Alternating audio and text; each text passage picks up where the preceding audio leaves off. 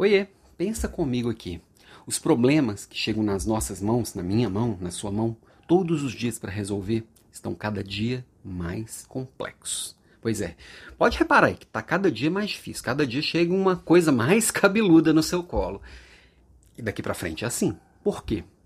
Porque se eu estou agindo de forma competente, estruturada e organizada, os problemas simples eu resolvo, crio um padrão e ele não volta a acontecer. Vimos isso na aula passada, da última quarta-feira, por exemplo.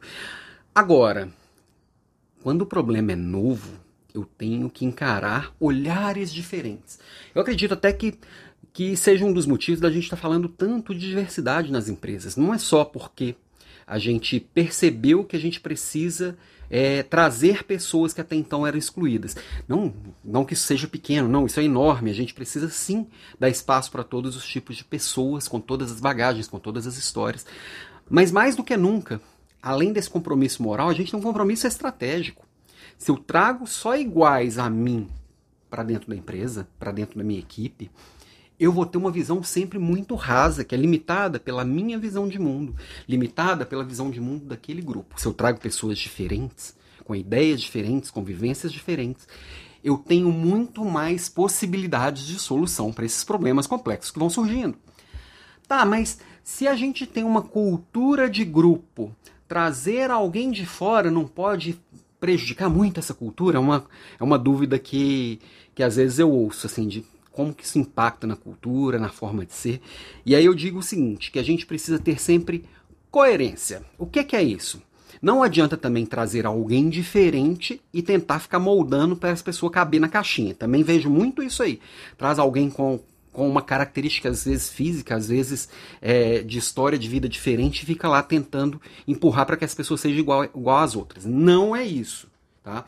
Agora, quando a gente tem pilares fortes na cultura, pilares fortes de crenças e valores, como que a pessoa traz o que ela traz de diferente e coloca sobre isso aí, não sob isso aí. Parece a mesma coisa, mas não é. Né? Então, assim, a, o, os pilares culturais, as crenças e os valores têm muito mais a ver do por, com por que fazemos as coisas do que como fazemos as coisas.